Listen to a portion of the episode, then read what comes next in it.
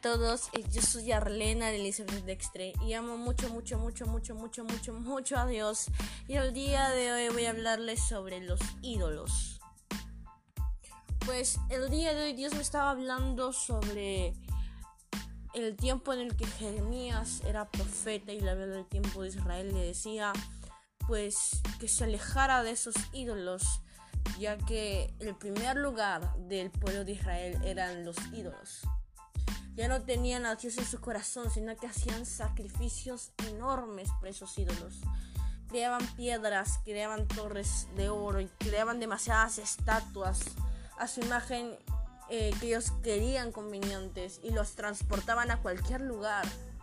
Por eso que Dios manda a Jeremías y le dice que le diga esto a su pueblo. Lo vemos en Jeremías capítulo 10 versículo 11 al al 13, ¿no? Dice, Dios le pidió a Jeremías que les diera a los israelitas el siguiente mensaje. Como los ídolos no hicieron ni el cielo ni la tierra, están condenados a desaparecer. Con su poder y sabiduría y con mucha inteligencia, Dios hizo la tierra y formó el mundo y extendió los cielos. Basta una palabra de Dios para que los, los que rugen los cielos y aparezcan las nubes en el horizonte. En medio de fuentes relámpagos y de vientos huracanados, Dios hace que llueva. En ese entonces el pueblo de Israel estaba tan cegado de los ídolos que hacían sacrificios, daban a sus hijos en sacrificio los mataban por esos ídolos y Dios estaba enojado con su pueblo, lo habían dejado en vano y también decía yo no pedí que hagan sacrificios en mi nombre, pero ni siquiera lo están haciendo en el nombre del Señor, sino que lo están haciendo para esos, para esos ídolos, esos dioses falsos, según vemos en Jeremías. Y era tan cegado o tan inaudito, el pueblo de Israel no escuchaba a Jeremías. Dios le mandó a Jeremías para que hablara a su pueblo, pero el pueblo no se arrepentía. En el libro de Jeremías podemos ver cuántos errores cometió el pueblo de Israel y podemos darnos cuenta que en su primer lugar no era Dios. Y ni se entiende arrepentimiento. Podemos ver las palabras ¿no? de los capítulos en Jeremías. Dios dice, acércate a mí, pueblo amado, ¿no? Arrepiéntete, pero no se entiende arrepentimiento. Seguían matando a sus hijos, seguían haciendo un montón de cosas feas y Dios tuvo que actuar en ese entonces. Dios tuvo que traer pues, a su pueblo sufrimiento para que entiendan que no debían hacer eso, pero ni eso bastó para que se arrepintieran.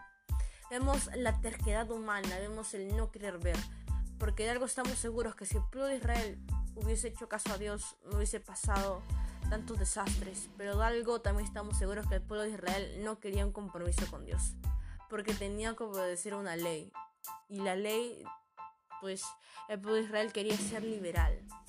El pueblo de Israel quería crearse su propia ley, creando sus propios dioses con sus propias leyes. Pero Dios es el único y por eso es que ocurren todas estas cosas. Y actualmente podemos cegar nuestros ojos y ver a otros ídolos, sean estatuas, sean personas, y dándonos cuenta que el único y verdadero, todopoderoso y perfecto es Dios. Damos el caso del pueblo de Israel que sufrió tantas cosas por dejar de lado a Dios más allá de la lectura también vemos el corazón herido de Dios. Dios estaba herido, Dios quería más. Quería que su pueblo amado, que había escogido, que le había dado todo, Dios le había dado todo a su pueblo amado, la tierra que le había prometido y mucho más. Pero el pueblo de Israel se cegó. No quiso a Dios y Dios pues terminó herido. Dios es alguien que siente, que se pone triste, se pone feliz, alguien que siente pues podamos darnos cuenta que el pueblo de Israel hirió a Dios. Y yo te digo hoy día, no hieras a Dios, porque Dios ve tus errores, ve tus cosas, pero Él siempre se mantiene fiel.